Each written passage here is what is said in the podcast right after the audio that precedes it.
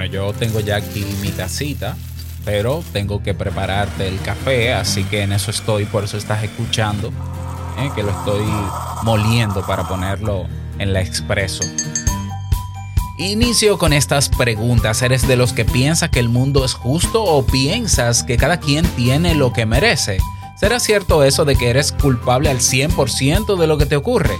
Estas afirmaciones parten de un error en la manera en cómo llegamos a conclusiones. Somos expertos en etiquetar a los demás y creer que todo lo que le pasa al otro es por sus actitudes o forma de ser.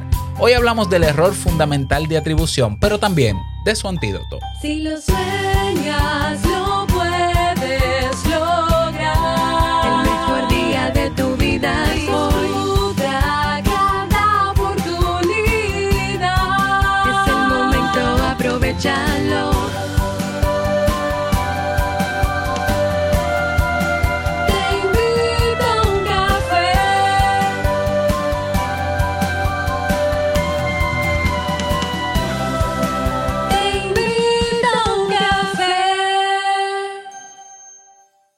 Ahora contigo, Robert Sasuki, consultor en desarrollo humano y emprendimiento.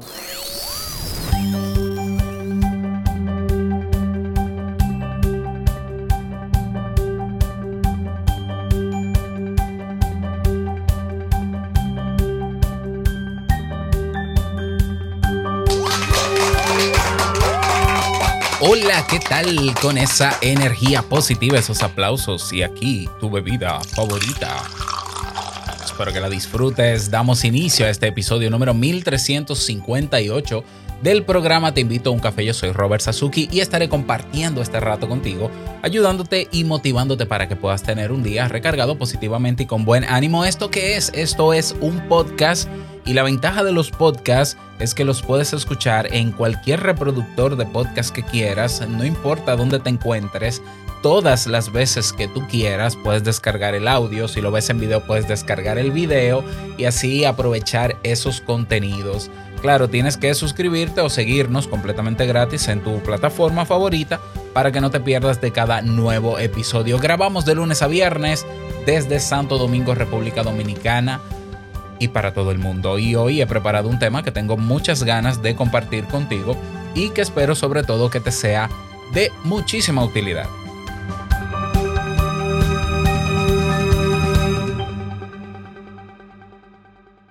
Avisos, estrenamos esta semana en Kaizen, estrenamos el curso de Hive. ¿Qué es eso, Hive? Hive es la plataforma que integra una cantidad de medios sociales o redes sociales tokenizadas de las que tengo día hablando. Si todavía no has escuchado el episodio donde hablo sobre las redes sociales tokenizadas, ve y escúchalo. Hive es la más importante de todas en este momento.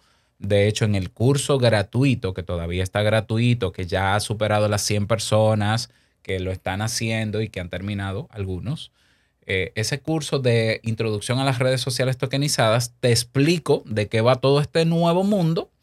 Incluso al final te dejo una invitación, un enlace de invitación para que eh, te unas. Bueno, pues ahora este curso te explica cómo moverte dentro de las redes sociales de Hive. Es un curso que tiene un precio bastante eh, cómodo, bastante bueno y si te lo tomas en serio, el crear contenidos, el participar, ya sea comentando, votando por las publicaciones que se hacen en Hive, por lo cual vas a ganar tokens que se traducen en dinero. Por cierto, decirte que el token de Hive eh, ya superó la barrera del dólar, vale más, más de un dólar. Entonces, lo que ya yo tenía acumulado, pues ahora vale más. eh, si decido venderlo. Y que ya este domingo cumplo un mes en Hive y he generado, voy a generar de aquí al domingo algunos 200 dólares en un mes publicando los contenidos que siempre he hecho. Si quieres tomártelo en serio, esta es la mejor inversión porque lo que vale este curso de Hive se recupera en una semana. Yo lo recuperaría en una semana. O sea, yo justamente ayer generé más de 60 dólares con los contenidos que, los dos contenidos que publiqué. Entonces, bueno, ayer no, perdón, el lunes. Ayer era lunes. Bueno, eh, sí, el lunes, hoy es miércoles. Eh, más de 50 dólares. Entonces, es una inversión. pásate por Kaizen para que lo aproveches y que sepas también que ahora en Kaizen aceptamos pagos y que puedes adquirir nuestros cursos con la moneda Hive específicamente y también con Bitcoin a través de la red Lightning Network. Así como lo oyes, si tú no sabes qué yo dije, no te preocupes, tú puedes pagar en dólares con PayPal y tu tarjeta de crédito o de débito, no hay ningún problema. Pero si ya sabes a qué me refiero cuando digo Bitcoin a través de Lightning Network, ya puedes comprar los cursos con, con Bitcoin o puedes comprarlo en tu token con los tokens que tienes de Hive. Esto abre una posibilidad eh, eh, tremenda de estudiar en Kaizen. ¿Por qué? Porque si el token de Hive se genera creando contenidos o comentando el contenido de otros o votando o haciendo comunidad en las mismas plataformas sin invertir capital, escucha esto, yo en Hive no he puesto de mi dinero un peso y voy a voy ahora a generar, ya tengo más de 100, no me acuerdo si son 160, no, 160 dólares. Eh, en 7 días termino de completar algunos 180 dólares sin invertir un peso. Entonces, si tú puedes generar tus tokens, tus tokens en Hive, estando en esas comunidades, pues los cursos, tú no invertiste un peso en el curso, para, o sea, tú no invertiste capital tuyo para hacer los cursos de Kaizen y el curso de Kaizen tiene el mismo precio en Hive que en dólar. Entonces, al final, estás estudiando y estás generando los ingresos para estudiar en Kaizen participando de estas comunidades sin invertir capital. Y no, yo no te estoy hablando de una estafa, yo no estoy hablando de humo, yo te estoy hablando de algo real. Así que lo puedes aprovechar si quieres. Bien, vamos a dar inicio al tema central de este episodio que he titulado El error mental, aunque el error humano también puede ser, de el culpable eres tú y otras frases más que vamos a conocer, que voy a mencionar como ejemplo para explicar esto y cuál es su antídoto. Eh, si has escuchado o has pensado alguna vez la frase, cada quien tiene lo que se merece, cada pueblo tiene el presidente que se merece, Eh, es que la gente es tonta eh, con tal o cual cosa, es que el que es pobre con tantas posibilidades que hay hoy, con tanta tecnología, es porque quiere, es que la gente está adicta a los videojuegos o adicta a las redes sociales porque es tonta y es manipulable. O, eh, a- o, por ejemplo, la mujer, a la mujer se le viola porque provoca al hombre y se pone ropa eh, sexy, ¿no? Eh, o que, por ejemplo, es lógico que tú estés padeciendo de violencia en tu relación de pareja porque tú estás ahí, eres un tonto, eres una tonta que sigues ahí. Todas esas frases son conclusiones sesgadas, es decir, erradas, que genera, que son el producto de nuestras, de las conclusiones a las que llega nuestro cerebro. Un cerebro que siempre lo he dicho es una obra maestra porque todavía no se ha llegado a comprender todo el potencial que puede tener en unas, eh, eh, en un, en una sustancia blanca eh, en la materia blanca que tenemos, como en algo que se ve blanco, que, que- que se ven interconexiones ahí con microscopios y demás, puede, se puede generar tantas cosas. Pero es un cerebro que trata siempre de ahorrar energía y de llegar a conclusiones rápidas como un modo de supervivencia y nos da muchas veces resultados o conclusiones a lo que nos pasa o a lo que le pasa a otro sesgadas. Es lo que en psicología se ha determinado y se ha estudiado ampliamente como los sesgos cognitivos, los errores que eh, en la manera en cómo procesamos la información o en la manera, no como la procesamos, la manera en que llegamos a conclusiones frente a lo que recibimos del entorno, a las informaciones que llegan a través de qué? De nuestros sentidos, del- de nuestros ojos, de la vista, del oído, del gusto, del tacto. O sea, nuestro cerebro busca atajos, lo que en psicología se llaman heurísticos, para eh, ante lo que la información que yo recibo por cualquiera de los sentidos, dar una respuesta rápida que logre explicar eso que, me, eso que pasó, eso que ocurrió, eso que yo percibí. Y entonces lo peor, digo lo peor porque que el cerebro simplemente es como que muy lógico, es como que, bueno, uno más uno es dos y ya. Lo peor es que nosotros hacemos caso de esas conclusiones y las reafirmamos en nuestra personalidad o en nuestra forma de ser.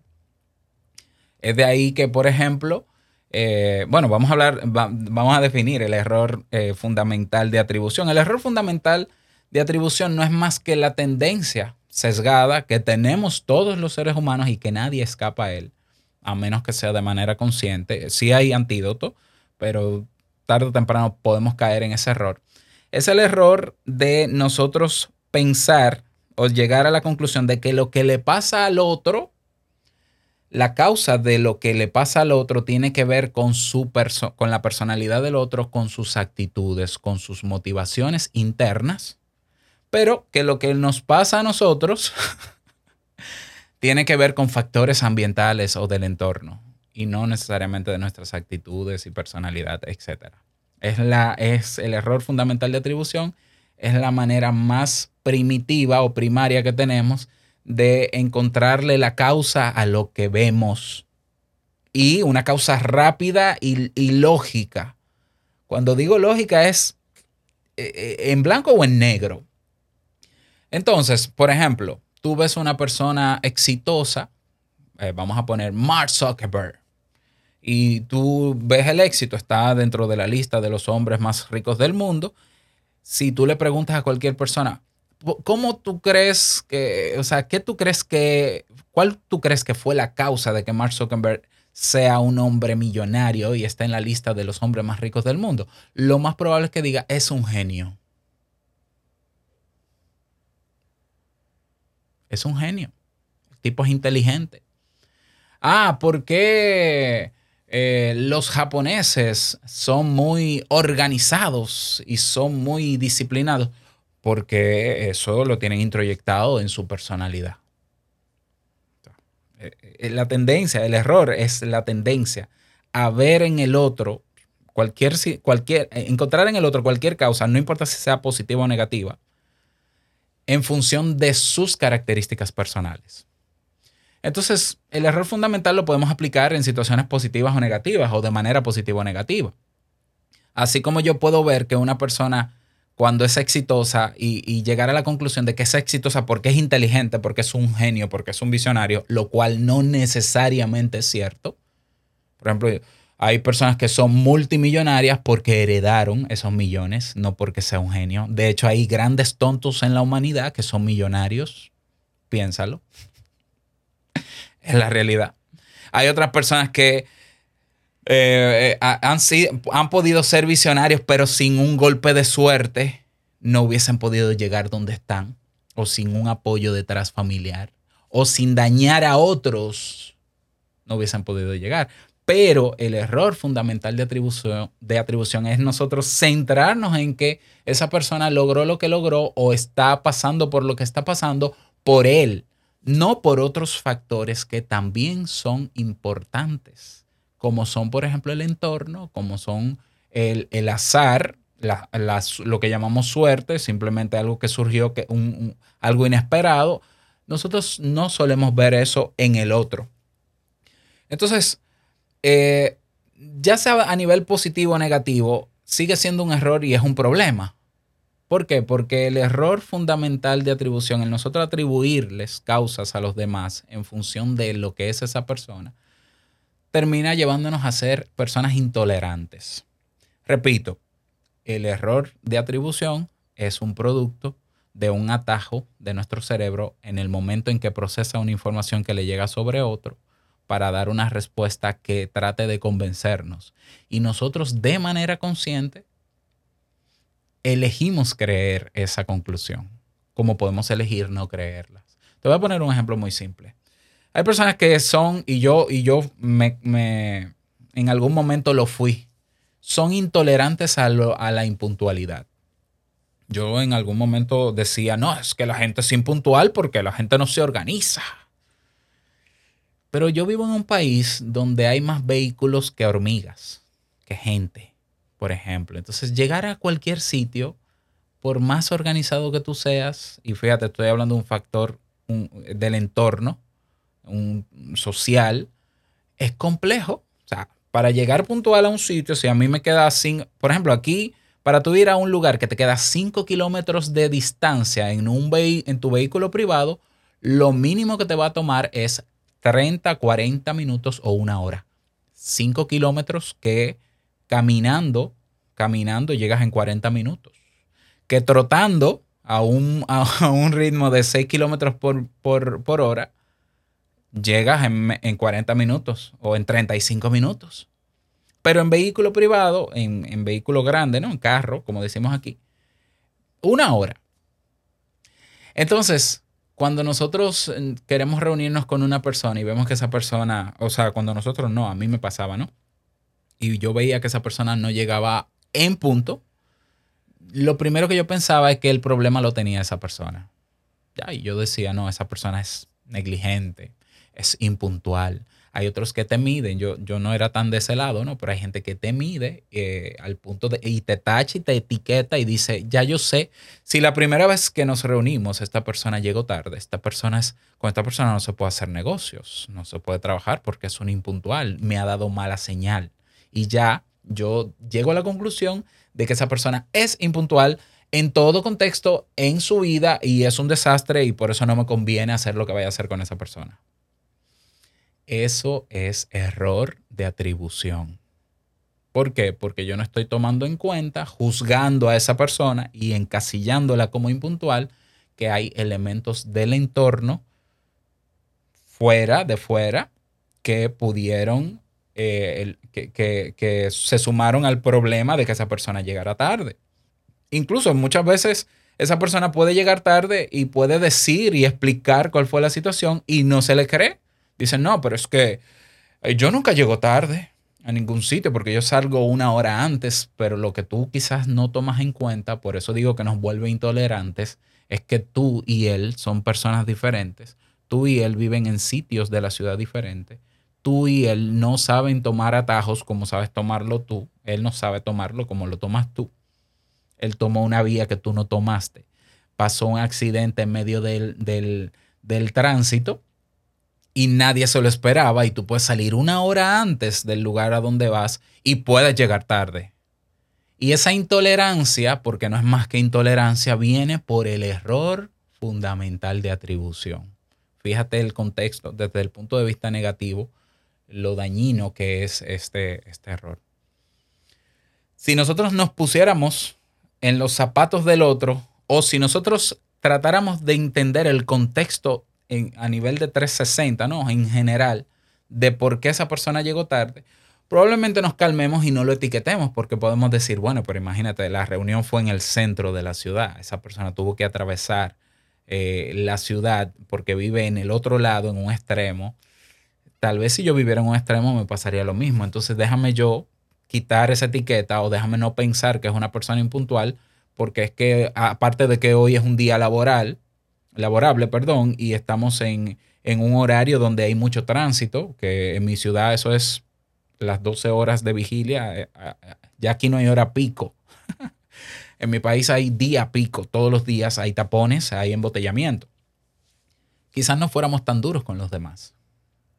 Y quizás eh, como seres humanos nos apoyáramos más.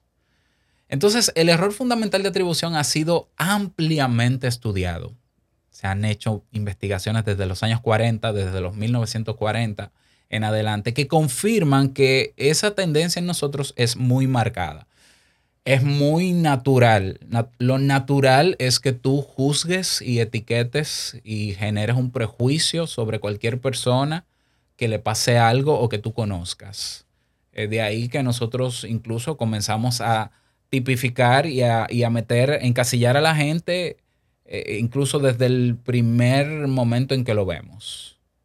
¿eh? La por eso en marketing se dice, ¿no? Y en protocolo y en relaciones públicas que la primera impresión es lo que cuenta. Claro, porque, es, po- porque la verdad es que el otro, como te ve por primera vez, así mismo te juzga y te encasilla y dice, ah, mira cómo está vestido. mm, este, este no es tal cosa o este es tal cosa. Miren qué vehículo anda. Ah, este no es tal cosa, este es tal cosa. es cierto que una persona que no esté vestido de manera formal para algo sea un, qué sé yo, irresponsable, un, un cochino, un... La verdad es que no. La verdad es que para tú saber si una persona dentro de sus rasgos de personalidad es desorganizada, es lo que sea, por su forma de vestir, tú tienes que conocerla. Es una estupidez. Realmente eh, eh, pensar así es una verdadera estupidez. Y peor, el que vive con el concepto de que, bueno, yo tengo que dar una impresión, aunque yo no sea eso, porque la gente te juzga. No. Peor, porque entonces yo estoy validando el error que, al que llegan los otros juzgándome. Y entonces yo estoy dándoles razones para que siga siendo intolerante y yo me voy a adaptar a cómo él quiere que yo me vea para que tenga una buena apreciación de mí. Lo digo porque pasa en el ámbito laboral. O sea, en mi país hay instituciones eh, privadas que eh, tú tienes que seguir un protocolo de vestimenta e incluso una marca de vehículo y un año del vehículo para que cuando la gente y el cliente, y es un error, es un error estúpido de atribución, para que los clientes vean que aquí todos los empleados están bien. Es una estupidez, porque verdaderamente nadie sabe cómo está una persona y nadie puede llegar a la conclusión de que una persona vive bien porque viste bien. Eso no es cierto. Tú y yo lo sabemos. Porque tengas un buen vehículo no quiere decir que vives bien. Yo conozco personas que tienen muy buenos vehículos y están jodidos. ¿Por qué? Porque lo deben. Y hay personas que tienen un estatus de vida bastante caro y bastante alto. ¿Y quiere decir que están mejor que yo, que no tengo ese estilo de vida? No, realmente no lo sé, pero puede ser que no. Porque hay gente que tiene esa vida porque la debe. Yo vivo como vivo, pero yo no debo. Eso no me hace ni mejor ni peor. Pero quizás el que me ve, ¿qué, qué pensará? Realmente a mí no me importa. El problema es nosotros normalizar el error natural de nosotros etiquetarnos entre todos y vivir la vida entre etiquetas. Y fíjate lo, reitero, lo peligroso del error fundamental de atribución y cuando lo normalizamos es que nos convierte en personas intolerantes. Mira el caso de las redes sociales. Yo quiero que tú te vayas a una red social donde cada día el error, el error de atribución vive y convive y es Twitter. En Twitter, la gente está tan parcializada. ¿Por qué? Porque la información que tú ves en Twitter en 280 caracteres es una pequeña fracción de la información. La gente que publica contenidos o que publica noticias en Twitter te da un punto de vista sobre una noticia. Y tú, ese punto de vista, ya tu cerebro rápidamente empieza a encontrar las causas de eso desde ese contexto pequeñito que te dieron. Y al final tú o te quedas en un, eh, eh, te vas a un extremo o te vas en otro y empiezas a desahogarte y, y hay gente que se molesta, ¿no? Tontos, estamos cayendo, eh, perdón, pero estamos cayendo tontamente, estamos cayendo en la trampa de esa dinámica donde solo, donde yo tengo una plataforma que solo muestra lo que otro quiere que se muestre, una parte de la verdad, una parte de la realidad. Es por eso que existe el fenómeno de la posverdad, donde la gente se inventa las cosas y como, no, y como quizás esa persona lo sabe, quizás no. Nosotros vamos a llegar a una conclusión sesgada y es lo natural, pues vamos a darle información para que la gente se mantenga en el sesgo, en el error de entender que la causa de algo es directamente proporcional a otra cosa. Otro, otro elemento que se ve, eh, otra manera en cómo se ve claramente el error de atribución es en la famosa ley de causa y efecto, que es una ley de la física, no es una ley de la psicología y que no puede aplicar al ser humano. Y hay religiones y hay movimientos religiosos que dicen que el karma causa consecuencia. Pero, pero no. El ser humano es un ente biopsicosocial. El ser humano no es solo materia. El ser humano no es un objeto que, ah, como objetos, o sea, somos más que un objeto, ¿no? Pero como objeto, aplica la ley de la física. Claro, si yo salto hacia arriba, la gravedad me baja. Bien. Pero ¿y lo que tengo dentro? ¿Y, cómo es posible que este objeto pueda llegar a conclusiones y divulgarlas por la boca? Por ejemplo. O sea, ¿cómo, se- cómo la ley de la física me lo explica? No me lo puede explicar. La psicología misma todavía sigue estudiando al ser humano. La ley de causa y efecto. La ley de eres pobre, eh, la ley, bueno, esto no es la ley. Las ideas sesgadas de, incluso se ven en la, misma psicología, el mismo psicólogo que ve que un paciente, un usuario llega tarde a la consulta, lo primero que hace es etiquetarlo y decir, esta persona tiene un problema de eh, impuntualidad.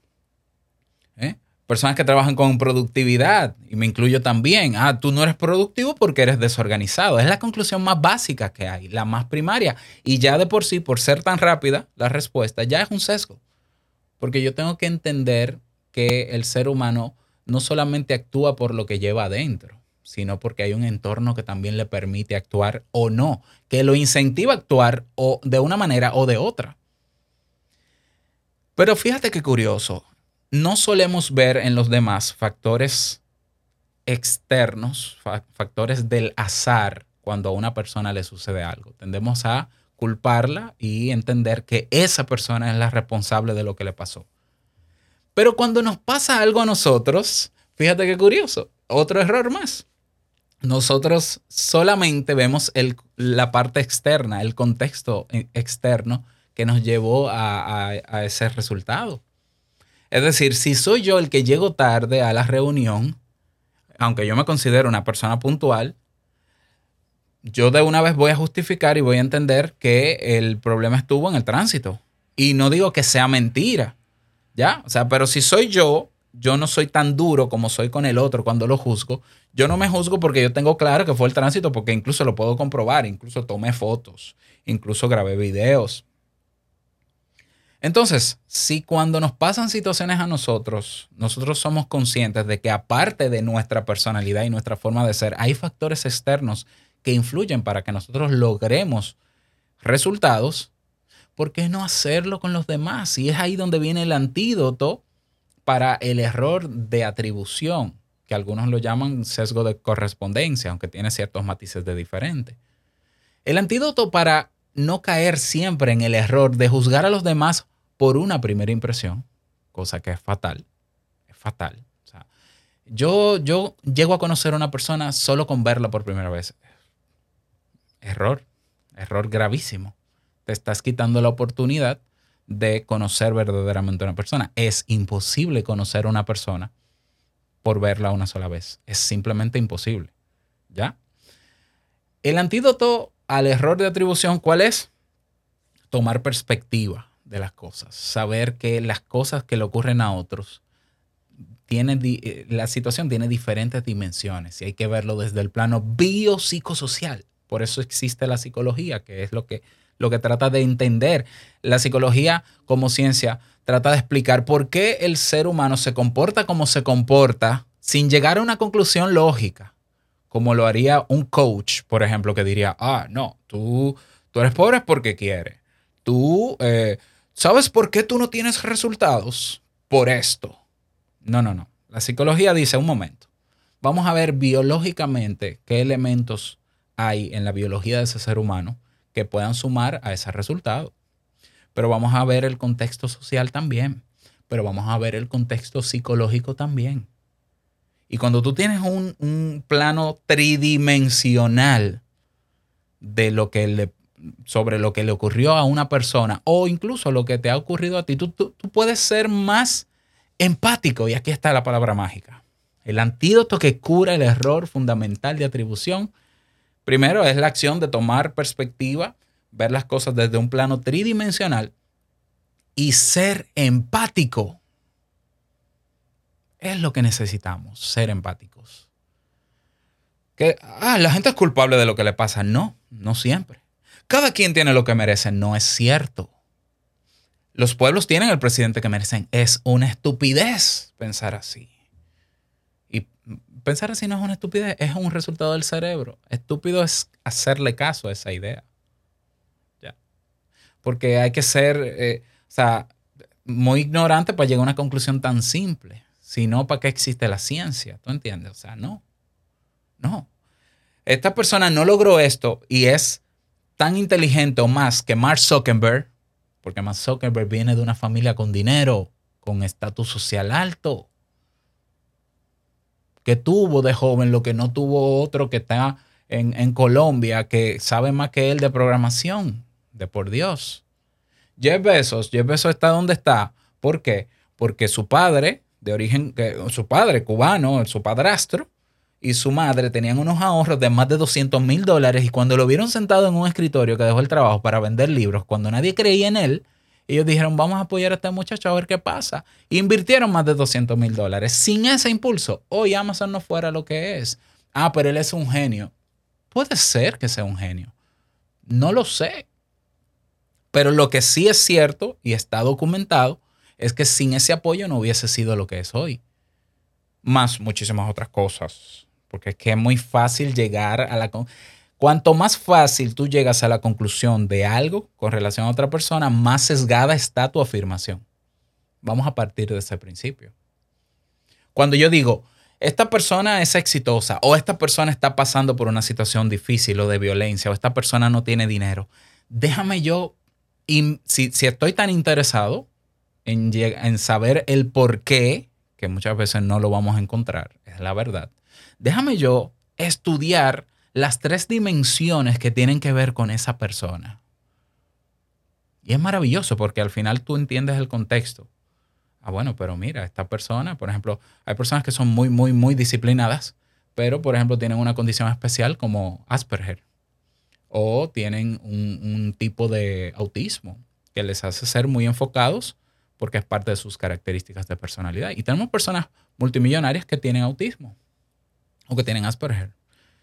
¿Son mejores o peores que nadie? Nada, en absoluto. Simplemente tienen esa condición diferente. Y esa, esa puede ser una de las razones por las cuales es altamente disciplinado. Pero pueden haber otras sociales, pero pueden haber otras emocionales.